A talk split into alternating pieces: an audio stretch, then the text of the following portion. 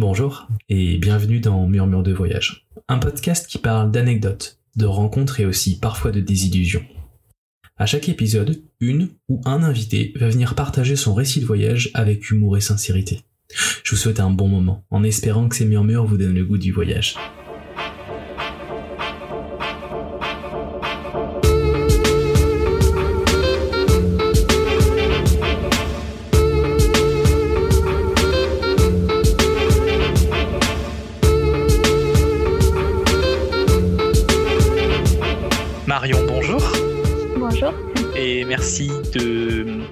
Participer à mon podcast qui s'appelle Murmure de voyage.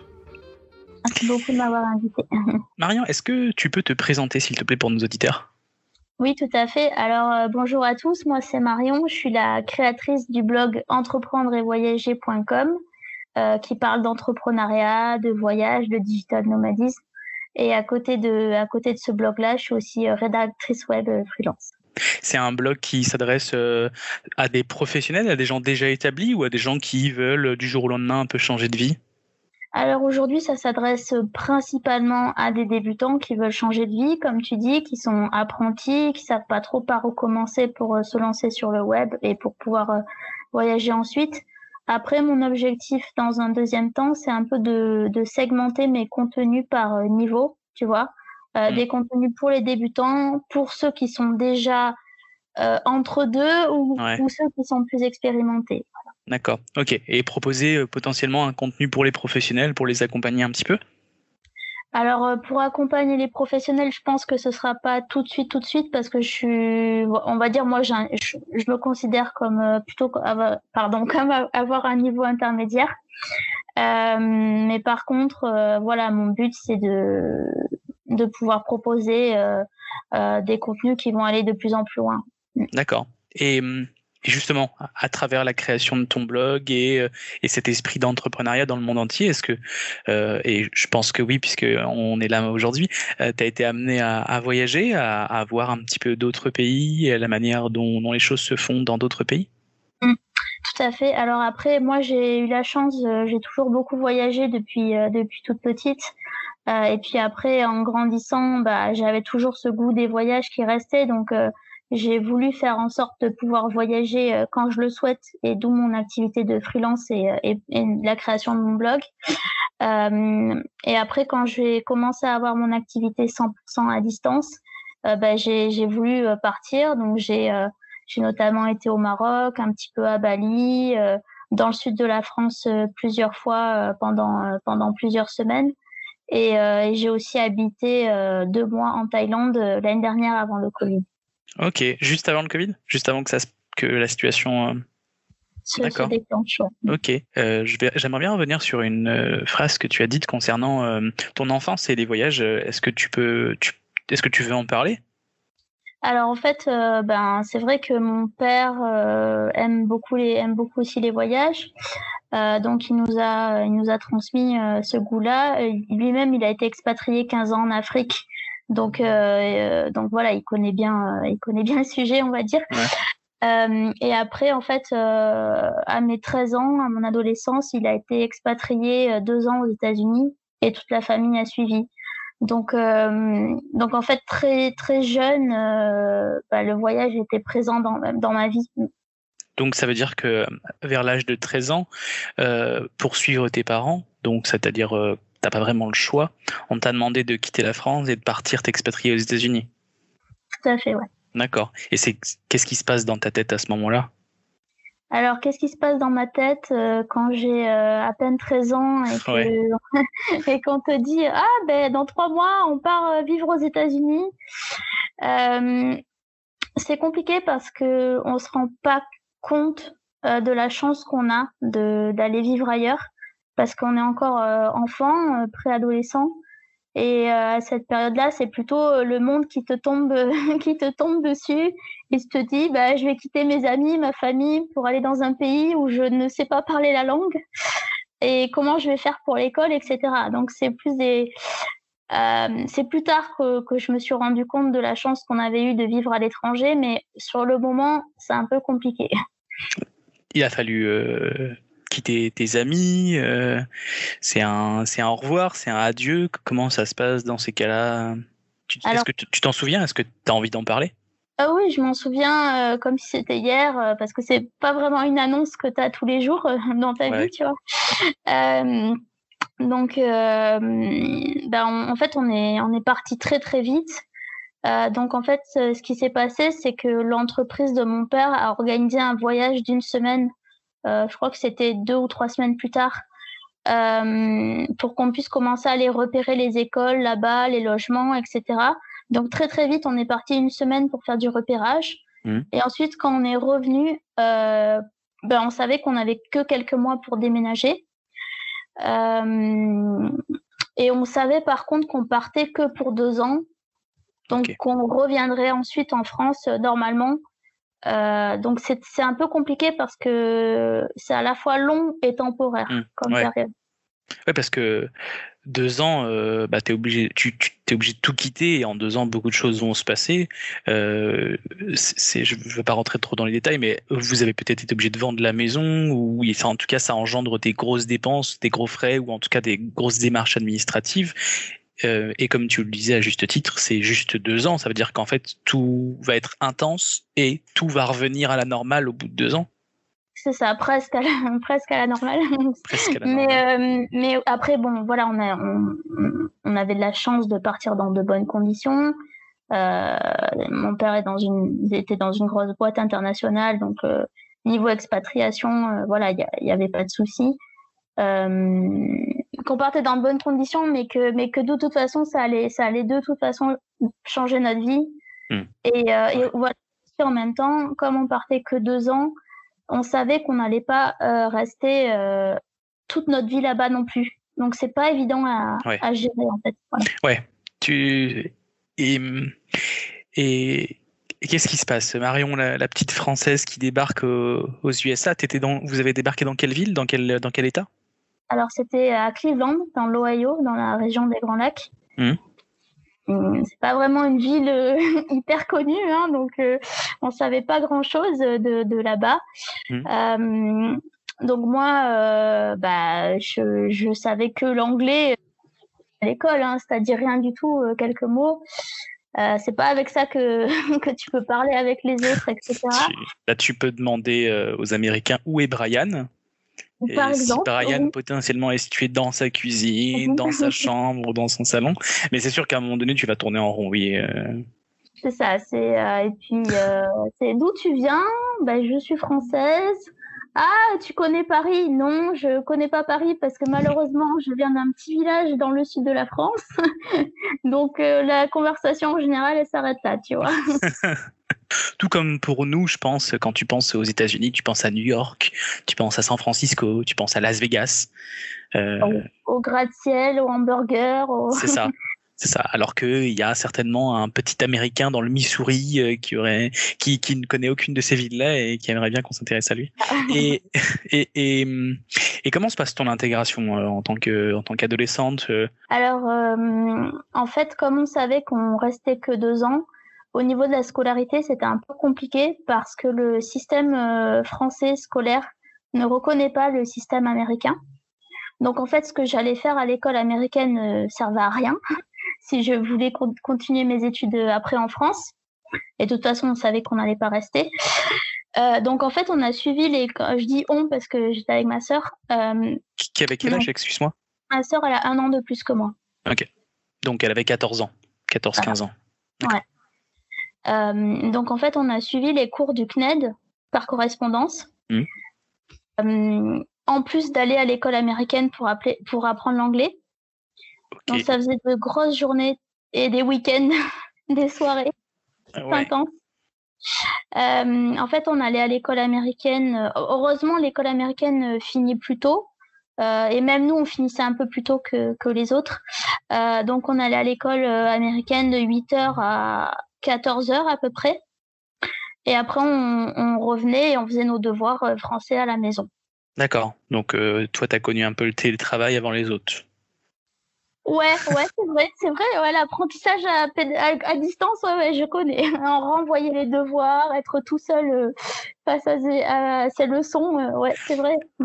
Je connais le CNED de, de nom, jamais été amené à, à, être confronté directement. Ça se passe comment en fait? Tu reçois des, des, cours par, par mail, tu as un professeur qui t'est attitré, tu as, une ressource physique, enfin, tu as une personne physique? Est-ce que tu peux nous en dire juste deux, trois mots? Ah, effectivement, c'est intéressant euh, parce que j'y avais même pas pensé, tu vois, à ça. Euh, donc, on était en 2004, 2003, 2004, un truc comme ça. 2000, attends, j'y suis allée, pardon, de 2004 à 2006. Euh, donc, il faut remettre les choses un peu en, arrière. Ouais, Et, et on avait des supports, donc les, les, les, les cours, c'est des cahiers mmh. avec des exercices. Euh, après, on avait des supports euh, CD, euh, par exemple, pour écouter certains cours d'anglais, d'espagnol, de musique aussi. Ça fonctionnait par CD. Euh, c'est marrant parce qu'en en revenant en arrière, c'est. Euh, donc le, CD, pour ceux qui ne s'en souviennent pas ou qui ne connaissent pas, c'est un truc rond en plastique que tu mets dans un lecteur. que tu mets dans un lecteur et qui tourne. Voilà, c'est c'est comme un gros un gros disque. C'est comme une grosse une petite assiette, c'est ça. Elle me dit. ouais, et moi donc. Euh, donc voilà, euh, donc papier, CD, euh, date de devoir à renvoyer par courrier, par la poste, même pas par email. Ok.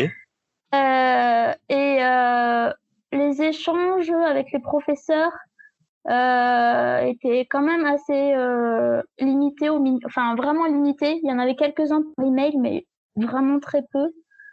et pour certains devoirs, ouais, c'était soit par email, soit par papier, mais vraiment beaucoup plus papier. Mmh. encore. Donc, euh, il y a tous les envois à faire à la poste, euh, etc. Mmh. Euh, et franchement, je trouve que le CNED est très, très exigeant. Ok. parce que parce qu'en fait vous avez vous n'avez que très peu de ressources. Quand tu dis il est exigeant, je, ne suis pas sûr de comprendre parce que il vous impose quand même des, des, notes à avoir, ce genre de choses? Oui, il faut avoir, il faut, faut passer toutes les matières.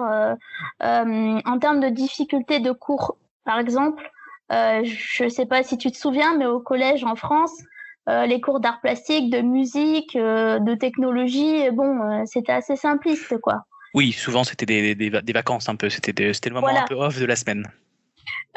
heureusement que mes parents m'ont aidé pour certains devoirs, parce que par exemple en musique, je me souviens, il fallait genre écrire des mini morceaux ou, ou vraiment, vraiment, vraiment, c'est très complexe, quoi. Des, des, trucs en art plastique, euh, il fallait s'appeler Van Gogh, quoi. Enfin, franchement. bah, ils ont, Mozart, Beethoven, Van Gogh, ils ont ah. peut-être fait le CNED. Hein, euh. non, mais euh, en termes de complexité de, d'examen, j'ai senti une différence personnellement. Ok, d'accord.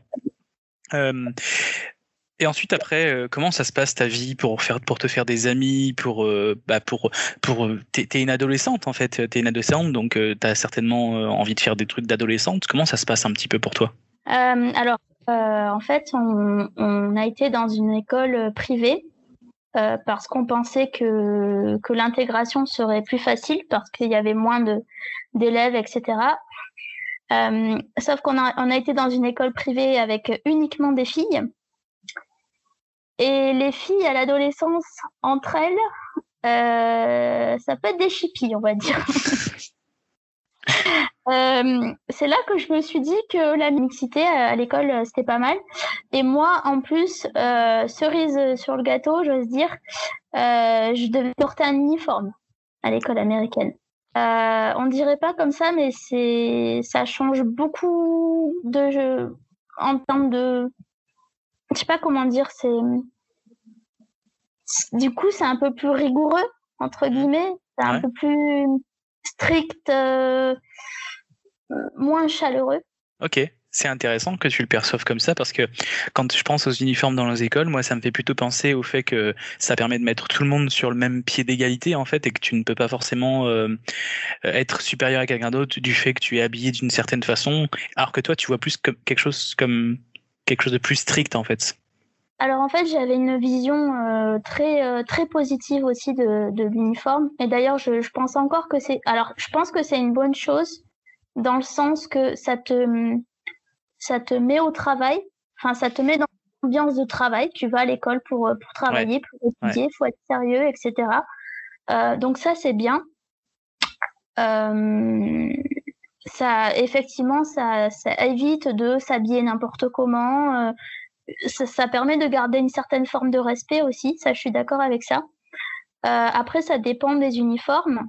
Euh, le mien était très euh, très simpliste puisqu'en fait, c'était un, il fallait juste uniquement porter un haut blanc uni ou bleu marine et un pantalon beige avec des chaussures noires. D'abord, je trouve que c'est pas très harmonieux. non, je confirme, euh, c'est non. Je t'enverrai une photo. Euh, ouais, je, je, veux bien, je, je, la diffuserai ou non. Bah, bah, écoute, je suis curieux de la, de la voir, mais je pense que on peut dire que c'était moche. C'était moche. Et alors, non seulement c'est moche, mais comme en plus, enfin, dans mon cas, hein, après c'est très variable d'une école à une autre, etc. Mais euh, comme en plus c'était pas, euh, tu vois, euh, c'était pas les uniformes anglais britanniques qui sont labellisés euh, avec le logo de l'école, avec euh, ouais. une cravate, etc. C'était pas du tout ça. Et ça, je trouve ça très bien.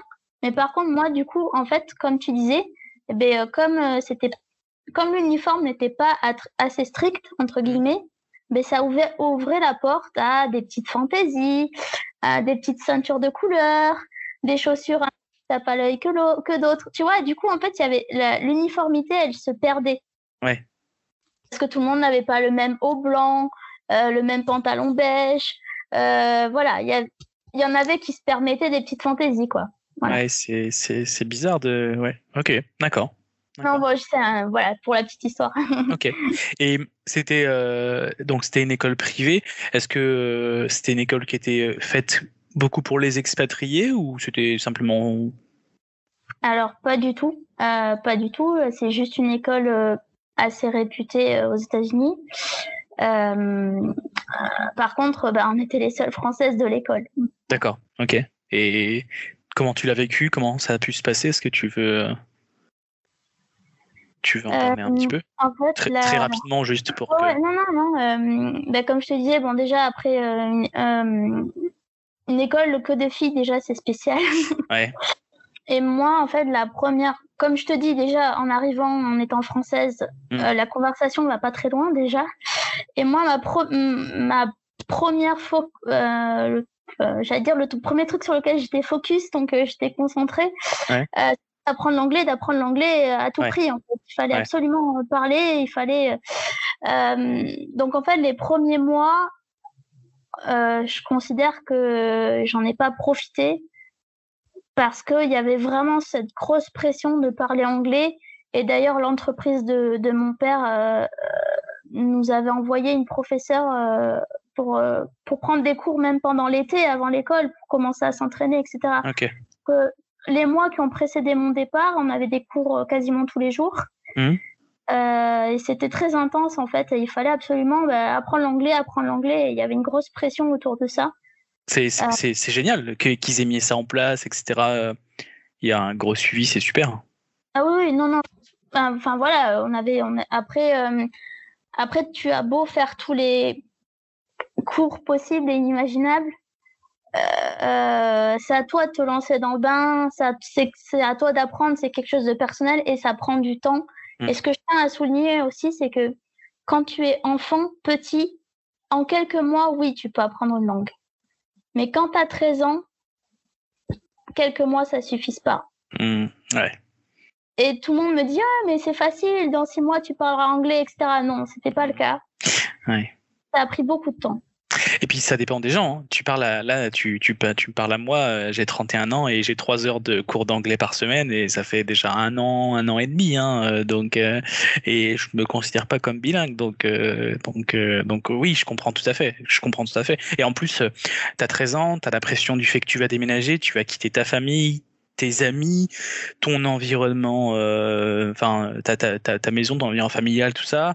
Tu vas débarquer dans un pays c'est une autre langue que tu es en train d'apprendre, que tu maîtrises pas. Donc il y a toute, toute cette pression, comme tu disais tout à l'heure, qui effectivement influe énormément sur ta manière de ta rapidité d'apprendre. Mm, tout à fait, une nouvelle culture, un système éducatif complètement différent. Euh, bah, tout était différent en fait. Ouais. Et tu en avais conscience à cet âge-là, en plus à 13 ans, enfin, puis enfant, tu avais conscience de tout ça, donc tu, tu, tu comprenais bien ce, ce changement, je, sans, sans, doute. Un changement et qui a été assez rapide et pour lequel ben, on n'avait pas le choix, donc euh, c'était mm. comme ça et pas autrement. Ouais. ouais. Euh, tu rentres en France après, euh, après ces deux ans. Mm. Euh, c'est quoi un petit peu la, la, suite pour toi en termes de, de voyage euh, En fait, après, j'ai un peu pris le relais. Ouais. dans le sens que c'est moi qui voulais partir. Mmh. Euh, je me rappelle notamment de, en 2011, donc c'était quelques années après que je sois revenue. Euh, en 2011, en fait, mes parents m'ont dit euh, bon, euh, je sais pas si on va partir cet été, etc. Ma sœur, elle voulait plus partir, elle avait sa vie à côté. Et moi, j'ai dit non, non, il faut, faut absolument qu'on parte en voyage. J'ai trop envie. Et en fait, à ce moment-là, j'ai j'ai eu l'opportunité de, ben, de choisir euh, où je voulais aller, en gros. Ouais. Je voulais aller en Asie parce que ça m'avait toujours attiré et je connaissais pas l'Asie. Et, et, en fait, il faut savoir que mon premier rêve dans la vie, c'était d'aller en Thaïlande. D'accord. Et, et, en fait, à ce moment-là, j'ai hésité entre partir en Thaïlande et partir au Vietnam. Et en fait, alors que j'avais toujours voulu partir en Thaïlande, bah, j'ai décidé de partir au Vietnam. Est-ce que tu l'expliques maintenant alors que tu as toujours eu le rêve de partir en Thaïlande et qu'en fait finalement quand tu as l'opportunité de choisir, tu choisis finalement de partir au Vietnam? Alors c'était complètement inattendu mais c'est tout simplement en fait j'avais deux brochures sous les yeux et j'ai comparé les brochures et le programme du Vietnam euh, paraissait mieux tout, bêtement en fait. Et donc euh, bah, j'ai choisi de partir au Vietnam et j'ai pas du tout regretté parce que c'était vraiment un super voyage. Et je pense aussi qu'il y avait cette. Euh, J'avais tellement idéalisé la Thaïlande, tu vois. Mmh. Ouais, c'est ce que, que j'arrivais pas encore à franchir le pas en fait.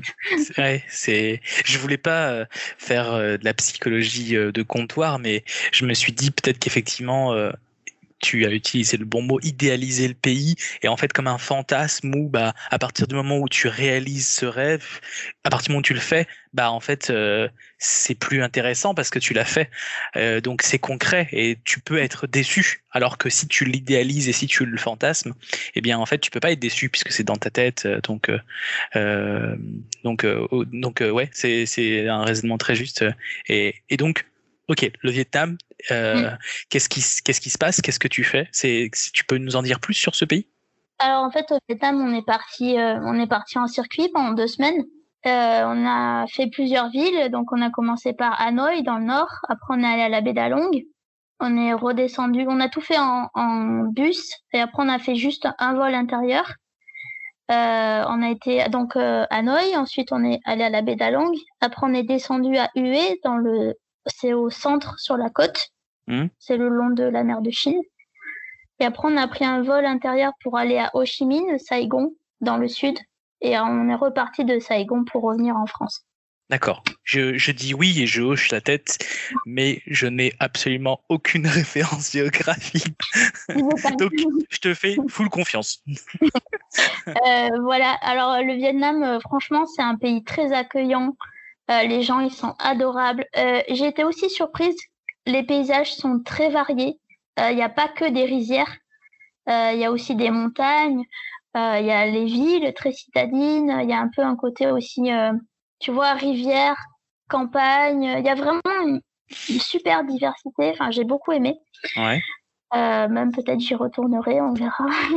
Parce que j'ai fait que 15 jours, hein, c'est pas beaucoup. Ok, c'est ce que c'était ma prochaine question. Ouais. Euh, et donc en fait là, c'est à ce moment-là où je me, ça a été un peu un déclencheur de mon amour pour l'Asie, vraiment. Euh, et c'est et alors attends, c'était en 2011. Euh, ensuite, je suis retournée en 2000 euh, en 2019 avec ma sœur une semaine à Bali. Okay. Et, et le vrai vrai déclencheur, et je pense que c'est important, euh, c'est quand je suis partie en août 2017 en Inde.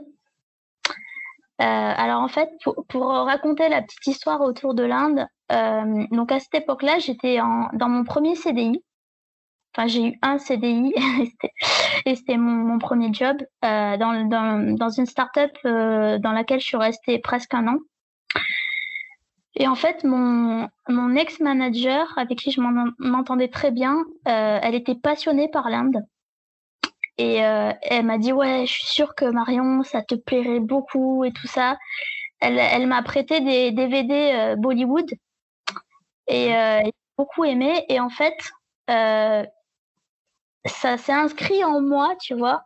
Ouais. Et je me suis dit, il faut que j'y aille, il faut que j'y aille, il faut que j'y aille. Il faut savoir qu'à l'époque, je gagnais un petit salaire.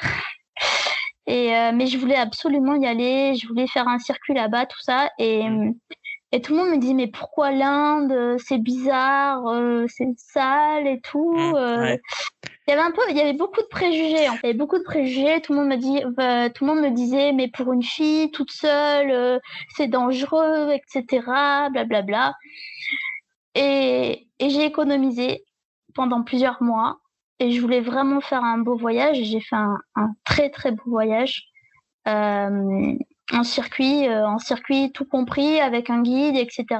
Voilà, pour pas être toute seule non plus, mais c'était le, le premier voyage où je partais moi sans ma famille. D'accord, ok.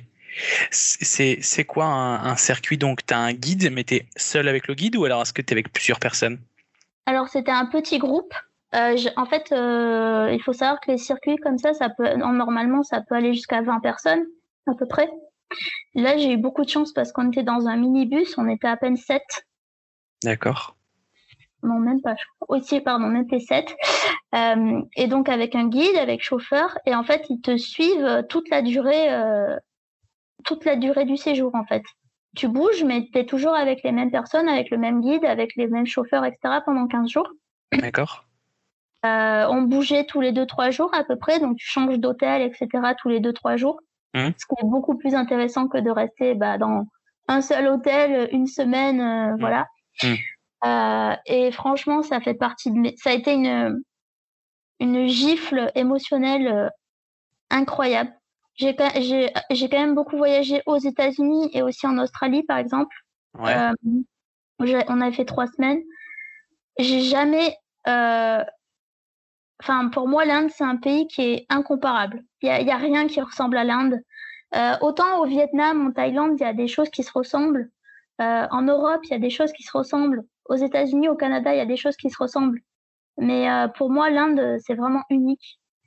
Et, euh, et j'ai tout aimé dans ce voyage, en fait. Enfin, tout, euh, tout ce que j'ai fait, toute la bouffe, les rencontres, etc. Donc, voilà. Pour moi, c'était un, un de mes plus beaux voyages. Et pour finir, pour, pour finir sur la boucle que je disais, en fait, j'ai économisé pendant plusieurs mois pour ce voyage. Mmh. Et, et en fait, la start-up, euh, elle, elle, avait pour habitude de fermer les portes pendant trois semaines en août. Et je me suis dit, bah super, je vais partir à ce moment-là, nickel. Et ce qui s'est passé, c'est que je me suis retrouvée au chômage en juillet. La start-up a déposé bilan juste avant que je parte en voyage. D'accord. Donc en fait, ce voyage est tombé à pic parce que ça m'a fait un bien, ça m'a fait un bien fou, ça m'a permis de déconnecter, etc. Et, euh, et quelques mois plus tard, bah, je me lançais à mon compte. Est-ce que tu penses que ça a été un déclencheur pour toi, ce voyage? En, en, fait, euh, ça fait, ça fait partie des décisions de ma vie, en fait, où je où j'ai pas tergiversé, tu vois. C'est, je voulais y aller, j'y suis allée, je me suis pas posé de questions. Et en fait, ça a été la, ma première décision personnelle comme ça, où je me suis pas posé de questions, je voulais juste y aller et j'y suis allée. Et c'est la même chose quand je me suis lancée à mon compte, en fait. Ouais. Je, je me suis lancée comme ça, ouais. sans, sans, rien, sans une co aucune connaissance, rien du tout. Mais je savais que je devais le faire. Donc, euh, c'est un peu instinctif, tu vois. Mm. Et, et, les questions, elles sont venues après. Mais, euh, mais en fait, le départ en Inde et me lancer à mon compte, pour moi, c'est les deux meilleures décisions de ma vie. Et c'est des décisions euh, que j'ai prises envers et contre tout, entre ouais. guillemets.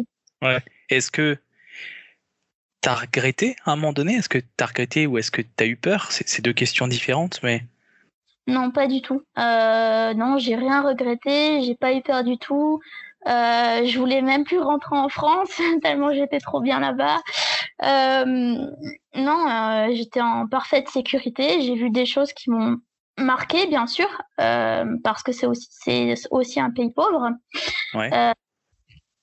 mais non. et si demain je peux repartir, je repars demain. c'est prévu? J'espère. J'aimerais beaucoup parce que en septembre, je vais avoir 30 ans. Et, j'avais un peu cet objectif-là de repartir en Inde pour mes 30 ans. Euh, si les frontières ouvrent, je croise les doigts. Quand tu es arrivé en Inde, euh, j'ai pas une. Euh, je sais pas comment dire ça, mais j'ai toujours un peu peur des voyages un peu, euh, des, des, tours un peu avec un guide et d'autres personnes. Tu sais, on a cette image un peu, un peu camping dans la tête, un peu. ouais, j'ai pas de nom de film en tête. C'est ça, ouais. Avec, j'ai pas une très bonne image et peut-être à tort, hein, mais j'ai pas une bonne image. toi, t'as quel âge à ce moment-là quand tu euh, j'arrive plus à compter 27. 27, ok. Ok, donc tu, tu y vas, tu as à peu près 27 ans. Euh, c'est qui les autres personnes qui voyagent avec toi? Quel est le rapport avec eux? Ça, ça m'intéresse. Ça m'intéresse le rapport que tu as eu avec les Indiens, évidemment. Mais c'est quoi le Comment se passe un peu le, ton, ton voyage avec les, les autres euh, voyageurs? Alors en plus, maintenant que j'y pense, je peux te faire une comparaison parce que j'ai aussi fait un tour au Pérou un peu plus tard. Euh, l'année suivante. Donc euh, je peux comparer les deux si tu veux. Euh, mais pour l'Inde, alors en fait, bah, le guide, je sais pas moi, il devait avoir une cinquantaine d'années, voilà. Les chauffeurs, ils devaient avoir une trentaine d'années, mais bon, ça c'est c'est les Indiens, donc les chauffeurs, on pouvait pas trop, à part leur dire bonjour, on pouvait pas trop parler avec eux. Le guide, par contre, parlait très très bien français. Euh, heureusement d'ailleurs parce que quand même euh, pour un tour comme ça, si on veut vraiment comprendre la culture, etc. Même si même si j'ai un très bon niveau en anglais, euh, je pense que ça aurait pas été pareil. Tu vois, mmh. si j'avais eu des explications en français et en anglais. Ouais. Euh, alors après donc voilà, le guide il devait avoir une cinquantaine d'années. après il y avait un couple marié. non, ils n'étaient pas jeunes mariés, ça faisait plusieurs années qu'ils étaient ensemble. Euh, d'une voilà de je sais pas moi 35 35 36 voilà. Après il y avait une fille avec sa mère. Euh, sa mère elle devait avoir euh, pareil une cinquantaine d'années. Et la fille elle avait deux trois ans de moins que moi. Elle était étudiante encore. On s'est vachement bien entendu. Et après il y avait deux copines ouais de 40 de 40 ans je pense. euh, voilà, donc finalement. ah ouais, c'est hyper euh, Ouais. Ouais. Ouais, ouais. Euh, il y avait le couple, le couple était très baroudeur, avait déjà pas mal voyagé. les deux copines, elles étaient plus en mode un peu vacances, effectivement, mmh. tu vois, un peu moins, mmh. un peu moins baroudeuse. Et la mère et la fille avaient pas mal voyagé aussi, donc il y a des personnalités très différentes en fait. Et, et en fait, elles étaient, ils étaient tous par deux, sauf moi en fait. Ouais. tout le monde était par deux sauf moi. Moi, j'étais la seule qui était toute seule euh, dans le groupe. Est-ce qu'il y a des avantages? Parce que j'avais la chambre pour moi toute seule. Ça, c'est pratique. Euh, après, par contre, le premier jour, en fait, on, en fait, on, on, est arrivé, euh, on arrivait en pleine nuit en, Inde. D'accord. On arrivait à 3 heures du matin et, et, en fait, on devait repartir à 7 heures du mat'.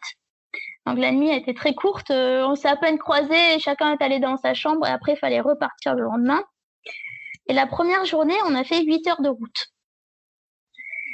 Et quand tu fais 8 heures de route, hmm, quasiment non-stop, avec des personnes que tu connais pas, une première journée, etc., bah tu sais, tout le monde se regardait un peu. Euh, c'est qui celle-là, c'est qui celui-là, tu vois, tu te jauges un peu en fait.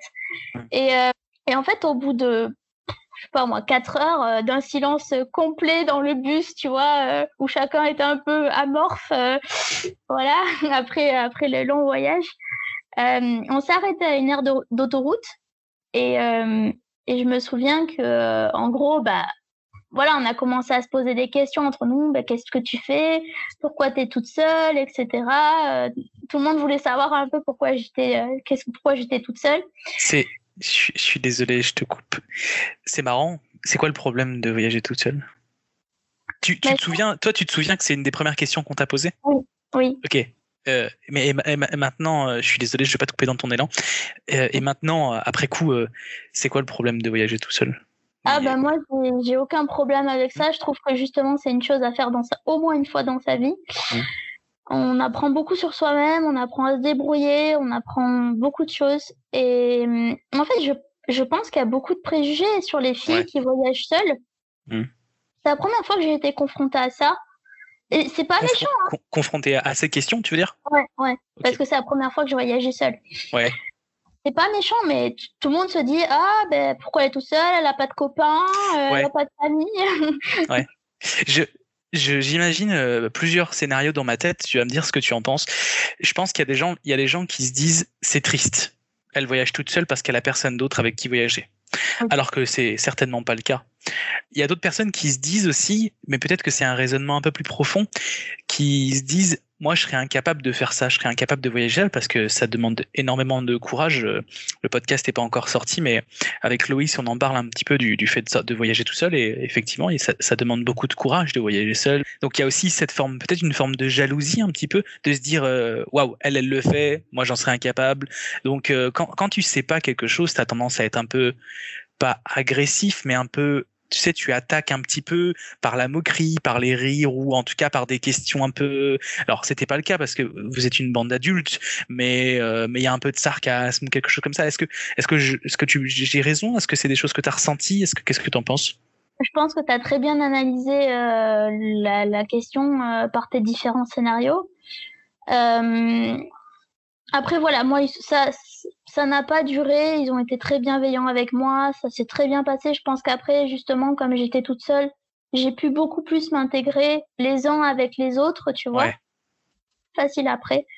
Euh, mais effectivement, oui, euh, il y, a, y a ce côté un peu jaloux, je pense. Il y a ce côté un peu euh, jugement. Mm. bah, pourquoi la personne avec qui voyager, comme tu disais, etc. mais moi, bah, il, enfin voilà, il se trouve que ça s'est très bien passé, donc euh, pas de souci. Deux jours après, c'était réglé, même pas. Enfin voilà, le lendemain, le lendemain, c'était réglé. Et, euh, et, je pense que c'est très intéressant en fait de voir aussi toi tout seul euh, comment tu te comportes avec d'autres dans un autre environnement et tout ça. Donc ouais. Ouais toi, tu, euh, si tu veux bien, juste, j'aimerais faire une parenthèse un peu plus personnelle, mais euh, t'es es quel genre de, personne? Est-ce que t'es es plutôt sociable? Est-ce que t'es plutôt, tu disais tout à l'heure que t'es timide réservé euh, Est-ce que c'est des choses qui se voient quand tu voyages? Ou est-ce qu'au contraire, euh, là, tu parles très facilement avec les gens? Tu sais, on a tendance à avoir un peu deux facettes. Euh, toi, du, fait que tu sois timide et réservé, est-ce que c'est quelque chose qui, qui se voit quand, es avec, quand tu voyages? Ou est-ce que... Alors, en fait, je, je c'est marrant parce que ça me, ça me fait penser à quelque chose qui est très fort, c'est que l'entrepreneuriat et le voyage, chacun à leur niveau, et même d'où mon, enfin, d'où mon blog en fait, mais les deux m'ont énormément aidé euh, dans ma timidité. Euh, j'ai beaucoup plus de facilité à rentrer en contact avec des gens que je ne connais pas mmh. euh, dans des secteurs différents euh, et je trouve que c'est d'ailleurs c'est enfin voilà c'est d'autant plus enrichissant et un vrai moteur. Et euh, alors que quand je suis dans un groupe de personnes euh, que je connais moyennement, tu vois, en vrai, en direct, bah, je deviens rouge, je bafouille. Là, je, là, je suis vraiment timide. Alors que quand je connais pas les gens, c'est beaucoup plus facile. Et le voyage, en fait, pour moi, ça permet d'avoir déjà des intérêts communs, en fait. Ouais. On a tous, on a, on a tous, voilà, les voyageurs, quand ils se rencontrent, ils ont tous déjà ce, ce goût du voyage. Et je trouve que ça facilite beaucoup plus les échanges. Et en fait, comme on n'est pas dans notre terrain euh, habituel, mmh. chacun est un petit peu déstabilisé. Et, euh, et, du coup, on est beaucoup plus euh, je sais pas comment dire, on est solidaire? Solidaire, mais aussi, tu vois, euh, euh, on est détaché par rapport aux, préjugés, à la situation, à un environnement confortable. Tu vois, il y a, y a un peu ce décal, enfin ce cette prise de recul quelque part, tu vois, ce détachement, ouais. Mm. Mm. je comprends, je comprends tout à fait. Tu faisais le parallèle avec euh, avec ton blog sur l'entrepreneuriat. Euh, tu, tu, peux juste un, un, peu développer euh, sur le fait de effectivement t'es moins timide et ça te permet de pouvoir parler. C'est t'es euh, dans quelles circonstances t'es amené à, devoir communiquer avec d'autres personnes, que ce soit lié au voyage? Est-ce qu'il y a des gens qui te contactent, qui ont des projets, qui te contactent par exemple pour te demander des conseils? Ou est-ce que, tu, peux, en faire une petite parenthèse par rapport à ça? Ouais, alors euh, par rapport au voyage, bah, c'est vrai que moi, l'objectif de mon blog, c'est d'aider un maximum de personnes à pouvoir prendre leur indépendance et voyager ensuite. Et comme euh, j'ai quand même une certaine expérience dans le voyage, j'en ai fait pas mal. Donc quand je peux aider des gens, répondre à leurs questions par rapport à certaines destinations et tout ça, bah, j'essaye euh, un maximum. Euh, et par rapport à l'entrepreneuriat, en fait, euh, tout le monde, enfin beaucoup de gens pensent que l'entrepreneuriat c'est c'est toujours être seul, ne pas avoir de contact, etc. Et au, moi, je pense que c'est tout le contraire en fait. Euh, parce que bah, quelle que soit ton activité, tu as besoin de partenaires, tu as besoin de clients, tu as des mmh. collègues, tu as des, des, connaissances. Et en fait, euh, bah, l'entrepreneuriat, moi, ça me permet tous les jours de développer mon réseau et de rencontrer, même si c'est souvent virtuellement, mais quand même euh, de rencontrer différentes personnes et d'avoir des contacts. Mmh. Et bah, comme je suis passionnée aussi par, par mon métier, bah, c'est un plaisir pour moi de d'échanger avec des personnes qui ont les mêmes euh, les mêmes intérêts que moi, les mêmes passions, euh, les mêmes envies, les mêmes objectifs. Donc euh, je pense qu'enfin voilà, un entrepreneur ne sera jamais complètement seul. Il y aura toujours des clients avec qui il va traiter, des des personnes qu'il va aider au quotidien, avec qui faire des échanges. Donc moi je pense que c'est une c'est une double force en fait. Et concernant l'Inde et justement l'entrepreneuriat, est-ce que tu t'es posé la question d'ouvrir euh, une compagnie, de, de t'installer en Inde pour travailler, euh, peut-être pas sur le moment de ton voyage, mais après en y pensant? Est-ce que tu, tu y as vu peut-être euh, une opportunité professionnelle quelconque? Alors sur le coup, honnêtement, non, j'ai pas vu, j'ai pas vu l'opportunité. J'étais vraiment trop dans le voyage, etc. Mais c'est vrai que c'est une très bonne question parce que euh, même il n'y a pas longtemps, en fait, j'ai vu, enfin, même je, surveille quand il y a des reportages sur l'Inde, etc. Et puis aussi sur euh, sur Netflix, j'aime beaucoup regarder euh, soit des, des films Bollywood ou alors il n'y a pas longtemps, y a, ils ont fait une, émission de, de télé-réalité en Inde. C'est hyper marrant en fait. c'est hyper marrant et c'est révélateur de, de, de l'Inde d'aujourd'hui, qui est complètement différent qui est complètement différente et transformée avec les réseaux sociaux, etc. C'est hyper euh, intéressant. Et en fait, à ce moment-là, je me suis dit, mais, mais oui, enfin, euh, ce serait intéressant de creuser la question, de savoir si je pourrais euh, peut-être m'installer ou créer mon entreprise là-bas. et même, je suis tombée il y a pas longtemps sur la chaîne YouTube d'une fille qui euh, qui euh, voilà qui explique son elle est mariée à un indien elle est française elle explique son expérience là-bas c'est c'est intéressant et euh, moi sur mon blog il y a un article qui s'appelle entreprendre et voyager en Inde mmh. parce que j'essaye de faire j'ai un j'essaye de faire différentes destinations autour d'entreprendre et voyager c'est-à-dire entreprendre et voyager en Australie comment ça se passe aux États-Unis, comment il faut faire. Tu vois, de voir un peu les opportunités dans chaque endroit. Alors, la plupart du temps, c'est de l'ordre de la recherche. Euh, je fais vraiment un travail de recherche. Je n'ai pas forcément été dans le pays en question, même si j'essaye de reprendre un maximum de, de mes expériences personnelles. Mais effectivement, euh, j'ai besoin des fois d'approfondir derrière. Parce que je peux pas tout savoir en 15 jours sur un endroit. Donc, euh, il y a des réflexions aussi, comme tu dis, qui, qui viennent après. Euh, et après, bah, là, il y a eu le Covid qui s'en est mêlé. Mmh. Mais euh, pourquoi pas, effectivement. Euh, de toute façon, la, la question d'expatriation, elle, elle, reste quand même un peu en suspens. J'aimerais, j'aimerais juste finir avec avec l'Inde. donc, donc les premiers jours, vous faites connaissance avec, avec les différentes personnes avec qui vous allez voyager pendant 15 jours. Qu'est-ce que vous visitez? Qu'est-ce que, Quels sont les lieux quels sont les lieux intéressants? Si tu devais un petit peu faire une, un, un petit guide touristique très rapide de l'Inde, c'est quoi les, les, les, spots que tu as été voir et qui sont à voir? Si tu pouvais à l'occasion de donner des conseils aux autres et si tu veux nous en parler un peu? Alors effectivement, euh, moi j'ai je, très envie de retourner en Inde parce que c'est un pays très très vaste. donc euh, moi je suis allée au Rajasthan.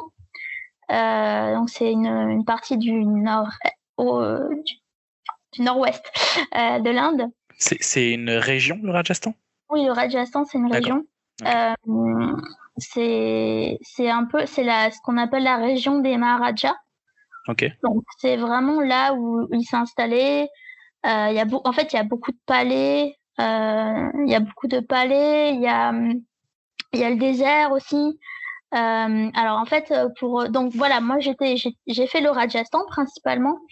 Je suis arrivée à, New Delhi. Euh, ensuite, on a on a pris le bus, euh, on est parti euh, un peu plus dans la dans la campagne. Euh, alors, ce qui est intéressant en Inde, pour moi, c'est les marchés de fleurs, d'épices, tout ce qui est. il y a beaucoup de de peinture dans les temples d'une qualité incroyable. Euh, Qu'est-ce qu'on a fait d'autre? Donc on a fait les, des, plusieurs villes euh, qui s'appellent. Alors il y a Jaipur, c'est la ville rose. Euh, il y a Jodhpur, c'est la, la ville bleue. Donc toutes les maisons, elles sont bleues, euh, comme comme dans le désert, tu vois. C'est vraiment cette vision très très bleue, blanche, euh, au milieu de nulle part, au milieu des montagnes. Mmh. Après on a fait Udaipur, c'est la, la Venise, ce qui s'appelle la Venise indienne. Mmh.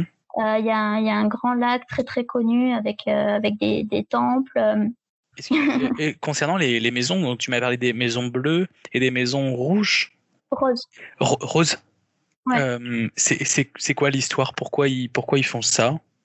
Alors en fait, le bleu, euh, de ce que j'ai compris, c'est une couleur que n'aiment pas les moustiques. En fait, c'est pour protéger les moustiques. Alors bon, euh, non, en fait, j'en ai pas eu, j'en ai pas eu tant que ça. J'en ai eu au Canada qu'en Inde, donc ça doit marcher. ok, d'accord. Donc ils ont peint toutes les maisons en bleu pour se protéger des moustiques. Ouais. Ok, c'est radical comme une comme euh, comme solution et ça fonctionne. ok. Et après Jaipur, donc c'est la ville rose parce qu'en fait il y a il y a tout le centre en fait c'est une ça fait comme une cité médiévale hmm. et tous tous les remparts sont roses et blancs. D'accord. Et il y a un, un monument célèbre, c'est Awal Mahal. Si tu regardes sur euh, sur euh, internet. Euh, c'est un, une espèce de dôme comme ça avec plein plein plein plein plein de fenêtres et tous les gens euh, font leurs photos devant. Enfin voilà, c'est assez connu. et après, en fait, on a été dans le désert, du tard, aux portes du désert. Ça, c'était vachement bien. On a fait du, du chameau. Et puis, qu'est-ce qu'on a fait d'autre? Et après, on a été à, à, voir une séance de film Bollywood, donc dans, dans un vrai cinéma local. Ça, c'était vraiment super parce qu'en fait, les Indiens, euh, ils ne restent pas calmes pendant un film. C'est-à-dire que ils se lèvent, euh, ils font des, ils font des, des acclamations, tu vois, ils applaudissent beaucoup, ils sont très, il y a beaucoup d'interactions en fait dans la salle. Euh, les, gamins, ils courent partout, ils mangent, ils boivent, ils chantent. Enfin, c'est très ouais. Moi, je sais que si un type mange ses popcorn un peu trop fort devant moi, je, vais être fou. Alors si des gens se mettent à applaudir, moi je suis, je suis, un, je suis, je suis un gros con. De manière générale, surtout au cinéma, mais euh, vieux con plus que gros con. Mais euh, donc j'imagine à quel, point, ouais, c'est tout tu trouves en tant qu'occidentale euh, et française, tu vivais ça plutôt bien? Euh, moi, j'ai trouvé ça très très drôle. Euh, en plus, le, le film, en... donc c'était euh, c'était qu'en hindi, c'était même pas sous-titré en plus. D'accord, ok. Donc oui, donc t'avais vraiment que les images. Hein. Trois heures de film le soir en hindi, c'est chaud. oui, je te confirme. Même 30 minutes pour moi en hindi, ça va être chaud. Voilà. donc en fait, c'est bah, c'est c'était une, expérience hyper marrante. Euh, euh, tu vois, par exemple, quand il y a des scènes un peu, euh, un peu d'amour, etc., ils sont là, ouh, tu vois. Enfin, ils font des, petites réactions comme ça, c'est très drôle. Et en plus, euh, bah, les, les, films Bollywood, il y a beaucoup de, de chansons, etc. Donc, euh, bah voilà, il y avait aussi cette, euh, le côté musical et tout, ça c'était très chouette. Ouais. Qu'est-ce qu'on a fait d'autre On a fait une croisière. Alors le seul, le seul truc en voyage organisé pour moi, c'est que tu peux pas choisir ce que tu manges. Euh, tu peux pas choisir ce que tu manges parce que es... tout, le monde, tout le monde mange la même chose. Tu vois, c'est pas comme quand tu voyages tout seul, tu peux aller au restaurant, tu peux choisir. Mmh. Tandis que là, euh, j'ai pas pu goûter tout ce que je voulais. Ouais. Donc, euh, tu vois, par exemple, en Thaïlande, en comparaison, ben, j'allais dans les marchés. Et je choisissais moi ce que je voulais prendre, tu vois, c'est beaucoup plus. Tandis que là, bah, on, a, on était tous à table euh, avec un repas euh, un peu commun, tu vois. Donc, euh, c'est le seul regret que j'ai par rapport à l'Inde. Mais tu, tu pouvais pas t'acheter un truc dans la rue Non, en fait, on, fait tu fais tout au pas de course. Ouais. Pour moi, ça, c'est l'inconvénient. Mais par contre, tu vois, tu fais des choses que tu n'aurais pas fait forcément. Parce qu'il a des contacts aussi, et puis ça fait partie du, du, programme. Par exemple, tu vois, on a, été, on a pris un tracteur, on a été euh, en pleine cambrousse, on a été dans une famille, euh, voir comment ils vivaient au milieu des vaches et tout ça. Enfin, ça, tu le ferais pas, euh, tu le ferais pas tout seul, tu vois. Donc, il y a les avantages et les inconvénients. On a fini moi, j'habite. voilà.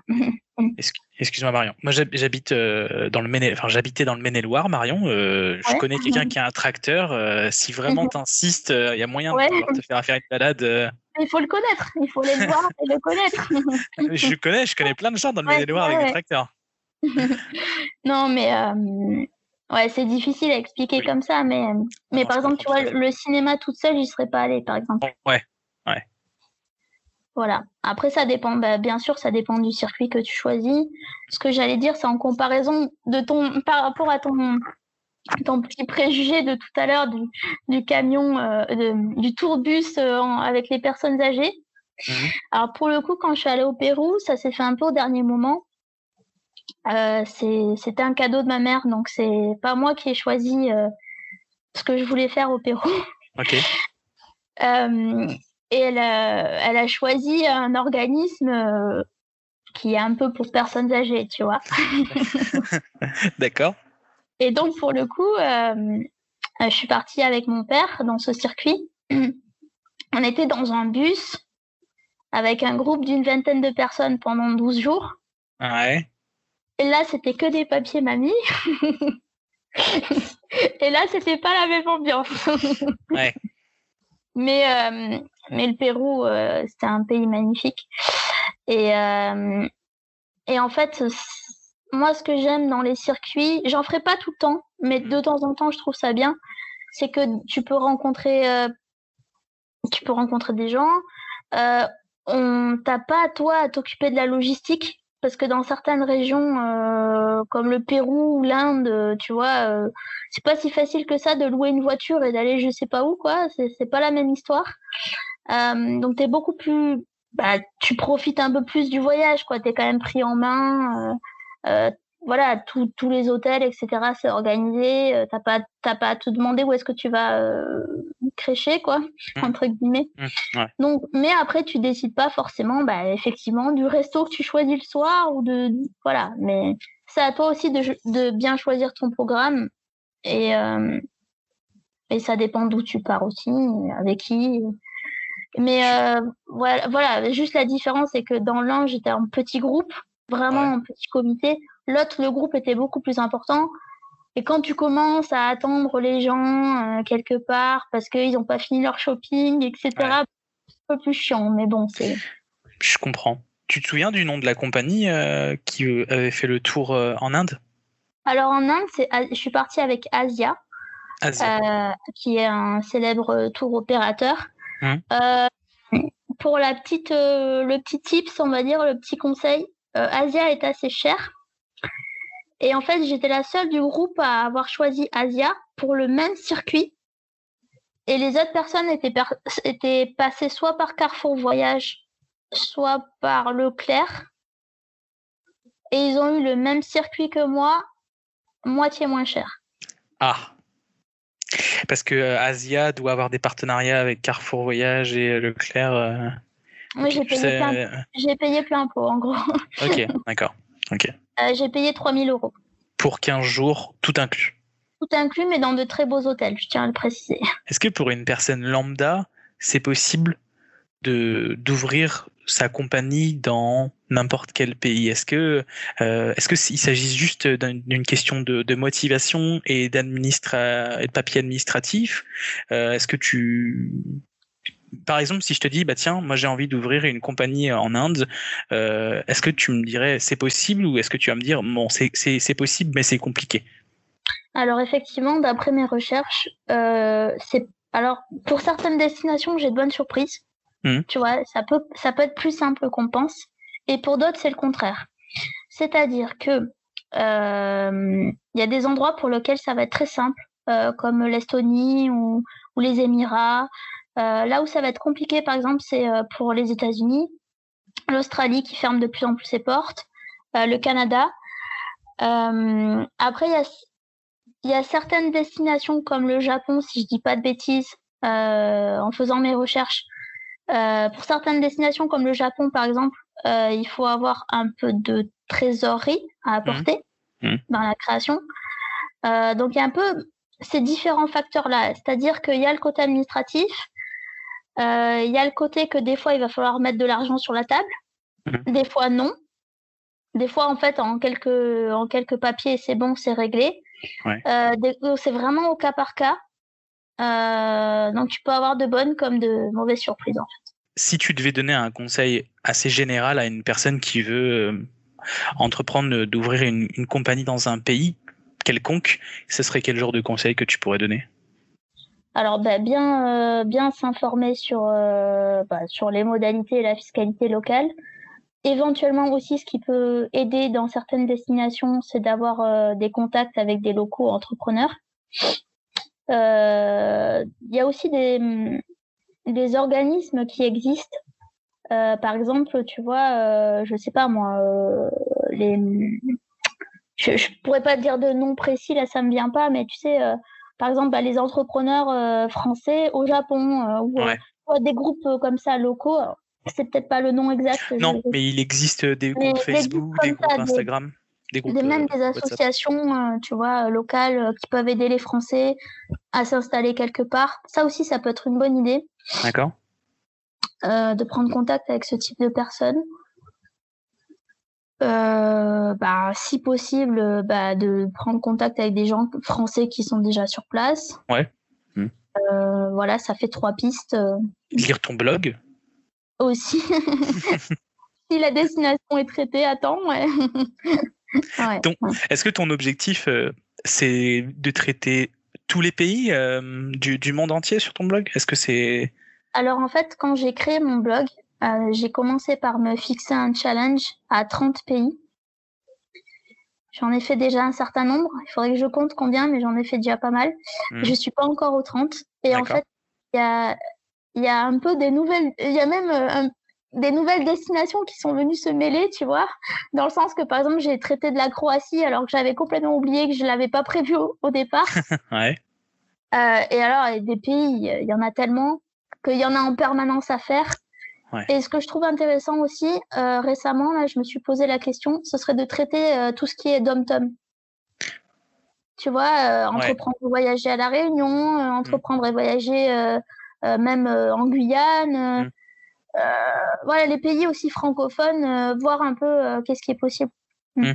C'est oui, effectivement, c'est une, très bonne idée. Aussi, ouais. Mm.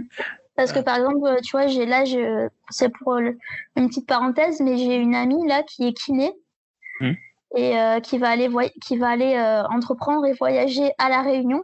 En fait, elle va faire des remplacements à la Réunion. Elle a son compte, elle va faire des remplacements et le week-end, etc. Et quand elle aura des trous, bah, elle va voyager sur l'île et euh, mmh. je trouve ça chouette, quoi, en fait. Ouais, bah ouais, complètement. Euh, en plus, c'est donc c'est français, la Réunion? Ouais.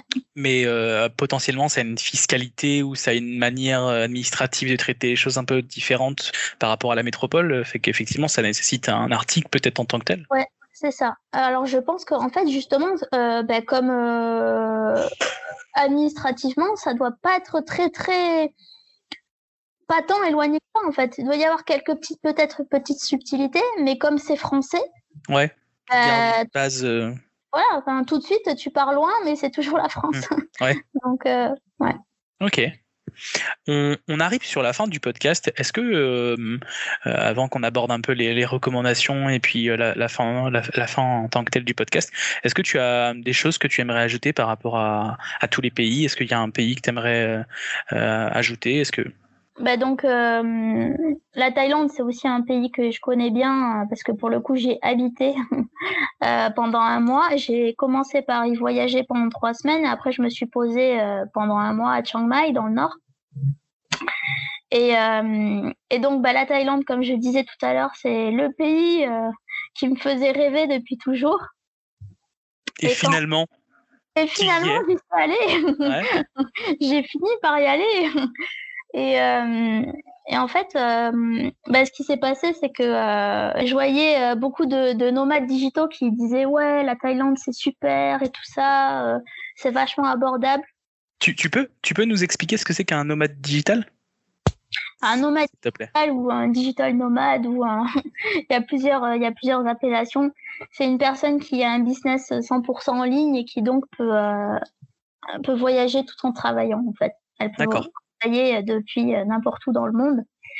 Et les nomades digitaux euh, euh, ont en général euh, cet intérêt commun pour le voyage euh, et, euh, et le fait d'avoir un business euh, en ligne. Voilà. D'accord. Ok. Euh, et donc, je voyais que beaucoup de digital nomades partaient en Thaïlande euh, et je trouvais ça génial. Et j'étais là, bah, c'est peut-être l'occasion en fait euh, d'y aller. Et, et ça a été, euh, ça a été une super expérience, même si encore, une- même si c'était encore euh, différent de, de ce que j'imaginais. Mhm. Euh, mais en fait, ce que voilà, ce que j'adore, ce que j'adore aujourd'hui avec mon activité, c'est que bah je peux partir autant de temps que je veux quelque part. Et en fait, ça a été ma première grosse expérience en tant que nomade digital. Et c'est à partir de là que je me suis dit, bah, maintenant, euh, voilà, je, je veux continuer dans ce sens. Même si je retourne en Inde, bah, j'aimerais bien rester plus longtemps que 15 jours. Et, et pour ça, bah, pour ça, le meilleur moyen, c'est, c'est d'être à- pour pouvoir voyager longtemps quelque part, c'est d'être à son compte. Et, euh, parce qu'en fait, euh, tu pourrais très bien être salarié et, et demander à partir un mois quelque part avec tout ça. Mais le truc, c'est que généralement, tu puises sur tes jours de congé, Ouais. tu puises sur tes économies. Il faut que tu demandes à ton patron. Euh, tu as parfois euh, ta famille ou des contraintes. Enfin, c'est quand même un peu plus compliqué. Euh, tandis que bah, si tu es ton propre patron, et que tu peux continuer à voyager, euh, pardon, à travailler tout en, tout en voyageant, euh, bah après, c'est à toi de t'organiser et ça demande une certaine organisation, effectivement. Mais tu continues de gagner de l'argent. Ouais, ouais. Et d'ailleurs, tu peux continuer à voyager en travaillant. Parce que tu as, Voilà. fait le, t'as fait le lapsus, mais finalement. C'est ça. c'est ça. Et d'ailleurs, je regardais, euh, je regardais une vidéo tout à l'heure euh, qui parle, qui parle de ça et euh, et et ouais, enfin, tu vois, tu peux décider parfois de uniquement voyager, Mm. comme je l'ai fait par exemple quand je suis allée à Bali, j'ai pas du tout travaillé, j'ai fait une semaine de vacances euh, complète. Ouais. Mais par contre, en Thaïlande, j'ai continué à travailler. Je, je travaillais quasiment tous les jours. Mais par contre, j'ai organisé mon temps. Euh, J'ai fini plutôt mes journées. euh, euh, voilà, donc euh, bah, en fait, il y a les deux possibilités. Le, le nomadisme digital, en fait, c'est la liberté d'avoir le choix.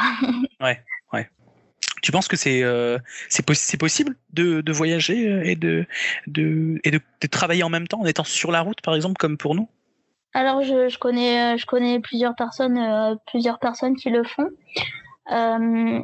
Après, moi, je, je suis jamais partie aussi longtemps, donc j'ai du mal à me projeter parce que je pense que, comme je l'ai écrit dans un dernier article là, l'entrepreneuriat comme les voyages, ça demande quand même beaucoup d'énergie. Euh, et de, en fait, de plus en plus de célèbres euh, nomades digitaux, euh, de pionniers qui ont ouvert la voie, vont te répondre que oui, c'est bien, c'est bien, tu peux le faire pour un temps, mais la plupart reviennent quand même à une certaine forme de sédentarisation mmh. euh, parce que euh, c'est quand même très fatigant. Euh, ça demande une grande organisation, une grande rigueur personnelle. Faut pas croire que c'est que cela coule douce dans les sous les cocotiers. Non, c'est pas mmh. du tout ça. ça a des avantages, des inconvénients, comme pour toute chose. un an, oui, je pense que c'est c'est largement possible. Enfin voilà, sans aucun souci. Par contre, voilà, il faut bien cadrer les choses. Et, mm, et tu me diras, mais je pense qu'au bout d'un moment, euh, voilà, tu, vas vouloir aussi te poser un petit peu. Mm. D'accord, c'est une, une, très bonne question. Euh, si on revient sur ton voyage en, Thaïlande et euh, t'es es resté combien de temps? Tu m'as dit deux mois, six mois? Quasiment deux mois. c'est pas c'est très long, hein, mais mais en fait j'essaye d'expliquer. Enfin, je, je montre et j'explique aux gens, donc ma propre expérience. Euh, c'est pour ça que je te dis, je, je connais pas encore les expériences d'un an, etc. Moi, j'ai pas fait très très longtemps finalement, mais euh, mais ce que je veux aussi montrer, c'est que c'est important d'y aller par étapes. Euh, partir du jour au lendemain, un mois, euh, pardon, un an, etc. Je pense que c'est un peu compliqué faut, à mon avis, donne-toi d'abord quelques semaines, quelques mois pour voir si ça te va, si tu arrives à bien fonctionner comme ça, etc. Tu vois. Et, euh, euh, je, voilà. Donc moi, je suis partie deux mois, c'était pas très long. Euh, mais mais c'était quand même très intéressant et j'ai pu faire énormément de choses, découvrir le pays beaucoup plus tranquillement que effectivement en comparaison si j'étais dans un circuit où où j'aurais été un petit peu vite, ou même euh, un touriste lambda. Hein, euh, euh, finalement, tu t'arrives quelque part en, un temps de, un laps de temps très court, tu veux tout découvrir, c'est pas possible. Ouais. et justement, ce qu'on appelle le slow travel, le fait de, de, voyager lentement, beaucoup plus longtemps quelque part, mmh. ben, ça permet beaucoup plus de s'imprégner de la culture d'un pays, etc. Ok. Est-ce que tu peux nous parler un peu de la Thaïlande, ce que tu as pu faire, euh, tes, expériences, de, le contact avec les, les gens, contact avec des expatriés? Alors, euh, bah, alors moi j'ai commencé par voyager euh, en famille trois semaines. Donc on est arrivé à Chiang Mai, ensuite on est descendu à Bangkok, ensuite on est redescendu à Krabi, et après on est remonté à Chiang Mai. alors Chiang Mai, bah, c'est vraiment une ville très très authentique. Euh, ils ont beaucoup l'avantage des, des, des, nomades digitaux. Donc, euh, ils sont quand même assez habitués à ce qu'il y ait beaucoup d'étrangers de partout qui viennent, etc. Euh, après, bah, Bangkok, c'est quand même une grosse mégalopole, donc donc c'est vraiment la grosse grosse ville. moi, je suis pas très très citadine, donc c'est c'est pas ce que j'ai préféré. Après, on est descendu un peu à Krabi, qui est, euh, qui est une île euh, paradisiaque, donc euh, cela coulait douce. Et après, donc, je suis restée à Chiang Mai pendant un mois. Chiang Mai, ça fait partie des meilleures destinations pour les nomades digitaux. ils sont, il y a beaucoup de choses en ville pour les nomades digitaux qui sont de passage. Par exemple, tu vois, il y a des cours de yoga gratuits en centre-ville où il y a que des étrangers qui viennent. Euh, moi, euh, j'ai aussi pu rencontrer des personnes dans un lunch pour, euh, pour filles nomades digitales. Donc, c'est en fait, c'est une fois par semaine dans une association. ils font un, repas avec eux pour les filles qui sont de passage, en fait. Et toutes les semaines, il y a des nouvelles personnes qui viennent, etc. Enfin, c'est, c'est vraiment génial. Mmh. qu'est-ce que j'ai fait d'autre? Mais si on parle, c'est, je trouve ça hyper intéressant. et du coup, ça m'amène une, une question juste après comment ils font leur pub? Comment ils se font connaître? Comment les gens connaissent cette structure? Déjà, comment elle s'appelle? Puisque comme ça, on va peut-être pouvoir en faire la pub. Alors, euh, donc euh, cette association là où j'ai été, c'est s'appelle Freebird, euh, l'oiseau libre. Merci. c'est une association caritative en fait où ils, ils, vendent des objets de seconde main. Ok. Les objets de seconde main qu'ils vendent, ils les reversent à des associations locales ou des, enfin, des, des initiatives euh, locales. Euh, et puis ils font, euh, ils font aussi une partie café-restaurant.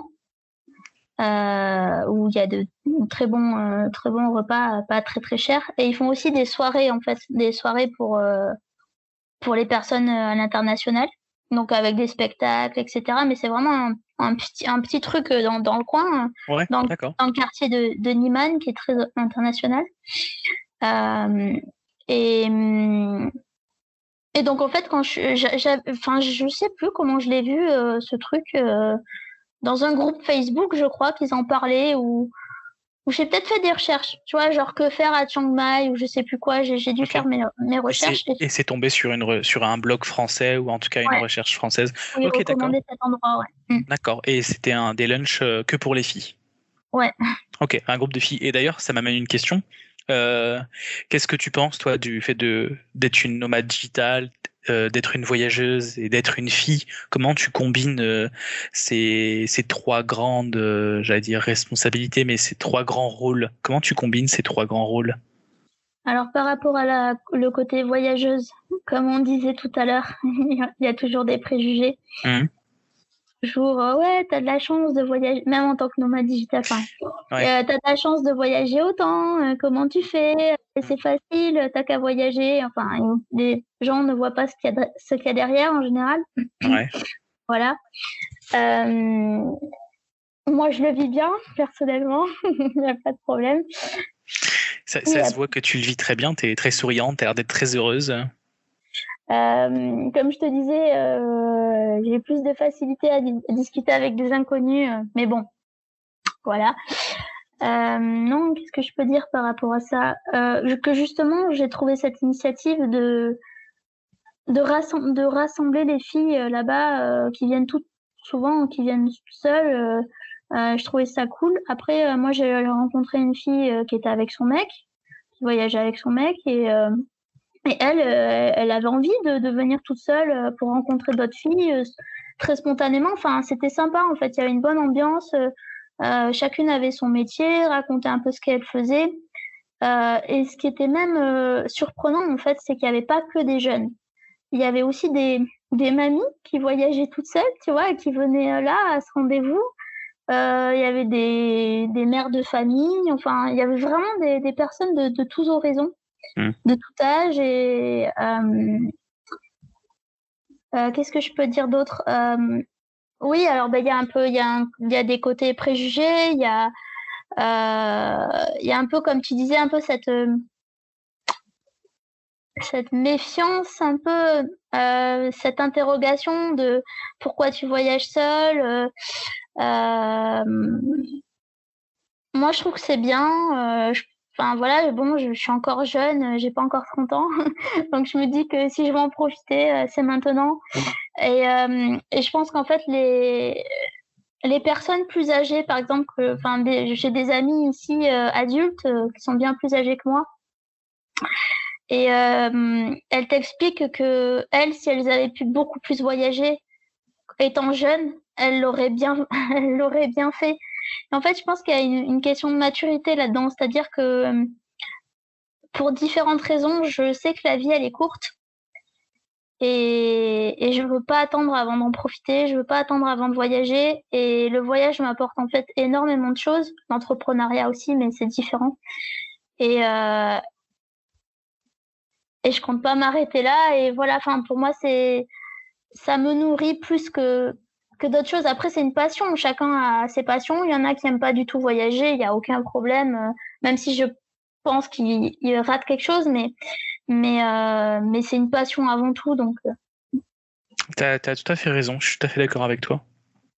Euh, je t'ai coupé sur la Thaïlande, je suis désolé. Euh, je voulais faire cette parenthèse. Euh, est-ce que est-ce qu'il y a, d'autres choses que tu as faites à, à, en Thaïlande qui t'ont marqué vraiment Où tu t'es dit, ok, ça c'est le genre de choses que je n'aurais pas pu faire en Europe ou dans un autre pays et c'est vraiment propre à la Thaïlande. Euh, et, puis euh, aussi, pour te donner un peu de matière aussi, tu avais un peu idéalisé la Thaïlande. Est-ce que finalement, bah, t'en es satisfaite? Comment t'as géré un peu cette émotion? Hmm. Ouais, c'est une bonne question. Alors, euh, ce qui m'a surprise euh, dans le bon sens, et pourtant on me l'avait dit, tu vois, on m'avait dit Chiang Mai, c'est super, c'est super, c'est super, euh, c'est vachement accueillant, tu verras pour les nomades digitaux et tout. Mais en fait, j'étais j'ai été surprise de constater à quel point c'était vrai. Alors que pourtant, on te l'avait dit. Ouais, mais parce que tant que tu le vis pas, tu peux pas comprendre. Tu peux pas comprendre. Euh, par exemple, tu vois, j'avais réservé euh, avant de avant d'y aller, j'avais réservé des logements sur le long terme. Je suis passée par Booking. Mmh. Et, et en fait, j'avais plus j'avais prévu plusieurs plans au cas où je pense que c'est important de tester, d'aller sur place et de se rendre compte que si jamais il y a un plan, euh, finalement, bah, l'annonce, elle correspond pas à, la réalité, tu vois. C'est important d'avoir un plan B et de quand même savoir se débrouiller. en fait, donc j'avais, j'avais prévu un plan B. Euh, quand je suis arrivée à Chiang Mai, je suis allée dans un logement et, et, et ça devait être le logement, le même logement dans lequel je resterai après toute seule, tu vois. Ouais par celui-là. Pendant deux mois. Ouais, pendant. Euh, enfin, là, euh, j'allais, on est resté quelques jours à Chiang Mai pour commencer, pour prendre la température, hmm. voir comment c'était, et après j'allais y rester un mois à la fin toute seule. D'accord, ok. Et, euh, et en fait, quand je suis arrivée, et eh ben, il y avait des travaux mmh. qui étaient prévus dans le logement, à côté du, du, logement que je devais prendre en fait. Mmh. Et, euh, et, je me suis dit, bah non, euh, ça va pas être possible en fait, tu vois. Enfin, c'est pas, euh, c'est pas possible. c'est pas possible. Les travaux bruyants, je suppose. Oui, oui, bruyants, pas tout à fait clean partout, enfin, pas terrible. Et je me suis dit, mince, comment je vais faire et tout ça. Et en fait, le, le propriétaire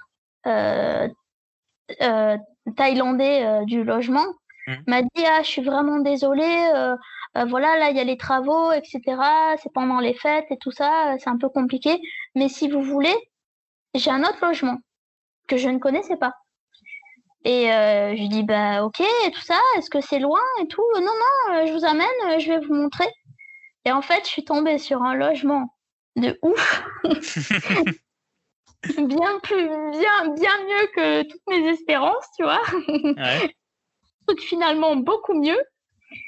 Et que si on n'avait pas, si on n'avait pas discuté avec le propriétaire, euh, jamais j'aurais eu ça, tu vois. Ouais, t'aurais peut-être, euh, t'aurais peut-être bougouné dans ton coin et puis t'aurais dit bah non, euh, fuck it, ouais, je m'en fous, je me barre, je trouve autre chose et tout. ok, alors qu'en fait t'as discuté un peu avec lui et il t'a proposé un logement en dédommagement, enfin en tout cas pour en remplacement qui était largement mieux. C'était tout neuf. Euh, voilà. Et alors, ce que je veux dire aussi, c'est que ça, ça apprend à, à oser demander. Enfin, il faut, il faut oser demander et les gens, les gens sont ravis de t'aider. Tu veux dire euh, en Thaïlande ou de manière générale en voyage? Oui, enfin, euh, déjà en Thaïlande. Ouais. déjà, non, non, en Thaïlande, ils sont vraiment très, très gentils. J'ai jamais eu aucun problème. chaque fois, je demandais mon chemin. Enfin, franchement, ils sont, ils sont habitués aux étrangers et ça, ça fait une grosse, euh, ça fait une grosse différence. En Inde, j'aurais pas été dans la rue toute seule. Ah ouais? Tu veux dire du fait que tu sois une fille ou du fait que tu sois une étrangère? Les deux. ok. C'est très, euh, c'est très sécurisé euh, la Thaïlande. C'est, tu peux marcher tout seul, il y a aucun problème. moi, je me suis fait des balades dans des endroits un peu excentrés, j'ai jamais eu aucun souci. Ouais.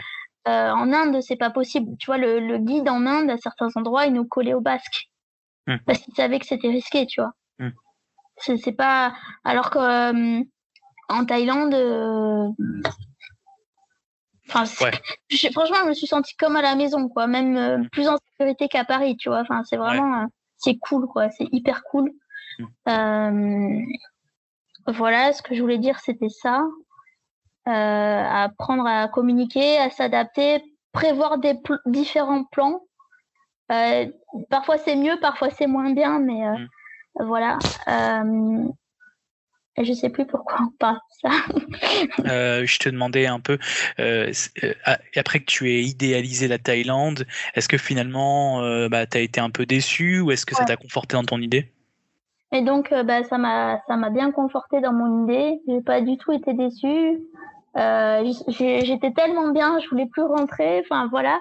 Et, euh, et en fait, euh, je, je m'installerai bien en Thaïlande Mais le problème en Thaïlande, c'est que pour créer son entreprise, il faut employer deux Thaïlandais minimum. Mmh. Et personnellement, j'ai pas encore le chiffre d'affaires pour employer des gens. Mmh. Donc voilà. Ok, mais tu t'exclus pas de le faire J'exclus pas de le faire. Dans un premier temps, je j'aimerais bien y aller plus longtemps. Voilà déjà. Euh, mais oui, euh, moi aujourd'hui, en fait, j'ai pas d'attache, ce qui fait que j'ai différents plans dans ma tête mmh. euh, d'investissement, de voilà, de, de m'installer ou pas. et puis après, il y a la, bah, il y a la vie qui rentre en jeu. tu sais jamais ce qui va se passer, donc voilà. Moi, aujourd'hui, en fait, j'ai différents scénarios possibles. C'est que pour moi, c'est que du bonus, voilà. Mmh. Ouais, je comprends. On arrive à la fin du podcast. Euh, est-ce qu'il y a des, choses euh, que tu veux, tu veux rajouter pour nos auditeurs?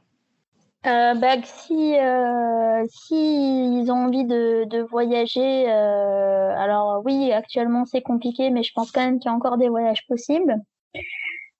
quitte à, découvrir l'Europe, il y, a, encore de très très beaux endroits. Il y a encore l'Espagne, le Portugal, l'Italie, l'Europe de l'Est qui s'ouvre de plus en plus aux nomades digitaux. Euh, ça peut être très intéressant. C'est aussi des destinations qui, qui m'intéressent personnellement. Euh, que j'aime beaucoup ton, ton concept de, de, murmure de voyage et que même je pense qu'il faut plus que, que murmurer le voyage, euh, il faut, euh, il faut le... Il faut le crier. Voilà, c'est ça, il faut le crier. je vais faire un deuxième podcast qui va s'appeler Cri de voyage. pas trop fort non plus, mais voilà. ok, il va s'appeler Crie les voyages, mais pas trop fort non plus. Oh, voilà, c'est ça. Avec une, grosse abréviation. Merci. Euh, euh, voilà, que j'espère que mes petites histoires euh, auront plu, qu'il y a des choses que j'avais, dont j'avais jamais parlé auparavant, donc ça m'a, ça m'a fait rappeler plein de choses. Et, euh, je vous souhaite de, très beaux voyages. Et si vous voulez regarder mon blog, euh, n'hésitez pas. Il y a aussi la chaîne euh, YouTube qui va avec pour, pour ceux qui préfèrent les formats podcast et vidéo. voilà, moi j'ai mis mes podcasts sur YouTube. Et, encore un très grand merci pour cet échange très très très intéressant et qui nous fait voyager un peu euh, malgré le, contexte ambiant. Voilà. Malgré euh, les, les, événements, euh, ce, dont on ne doit pas prononcer le nom. Mmh, c'est ça. et j'ai pas entendu, ça a coupé. Et l'hiver. et l'hiver aussi, ouais, tout à fait. on a l'habitude euh, dans Murmure de voyage, de, de, faire des recommandations à la fin. Tu en as fait quand même pas mal pendant euh, le podcast. Euh, je noterai d'ailleurs, tu, si tu veux bien, tu me donneras en, en off après les, les, liens et je noterai dans le podcast les liens. notamment, tu as, parlé d'une chaîne YouTube d'une fille qui parlait de l'Inde, il me semble. ce serait cool de le mettre. Est-ce que tu as des recommandations pour nos éditeurs Ça peut être n'importe quoi, livre, pays, chaîne YouTube, je peux recommander ton blog déjà, entreprendre-et-voyager.com. Le lien sera dans la description. Euh, est-ce que tu as d'autres recommandations à faire? Euh, alors, il y a d'autres. Euh, si vous vous intéressez au nomadisme digital, il y a, plusieurs personnes que, vous pouvez suivre.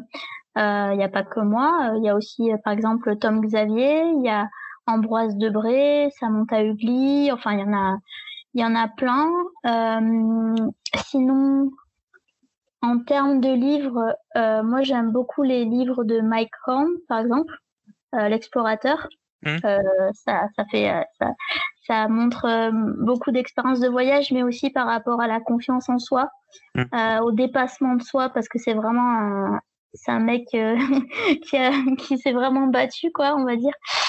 C'est marrant, je l'ai conseillé dans. J'ai fait un article il n'y a pas longtemps sur les euh, top 10 des manières euh, de voyager euh, sans quitter son salon. et effectivement, j'ai mis dedans lire des livres sur les voyages et j'ai mis Mike Horn. Je pense que ça doit être ma première recommandation. Ouais, c'est ouais, c'est franchement pas mal et puis c'est mm. facile à lire. Mm. Et sans quitter son lit non plus d'ailleurs. sans quitter son oreiller. Euh, moi, j'aime beaucoup, mais je sais pas trop si c'est pas trop connu. J'aime beaucoup les, les livres de Jean-Philippe Sanker. Euh, c'est des livres un peu euh, spirituels entre guillemets. Enfin, ça prête à réflexion. Là aussi, c'est du développement personnel. Il y a aussi le livre de Jonathan Lehman. Ah, j'ai plus le titre en tête que j'ai beaucoup aimé. Attends, parce qu'il est parti en Inde aussi. c'est, vraiment. Euh, alors, il a un blog, euh, Jonathan Lehman. Il a un blog, ça s'appelle Les Antisèches du Bonheur. Ok. Et euh, il a sorti un livre que j'ai beaucoup aimé. C'est. ah, je vais. Voilà, Journal intime d'un touriste du bonheur. Ok. Voilà.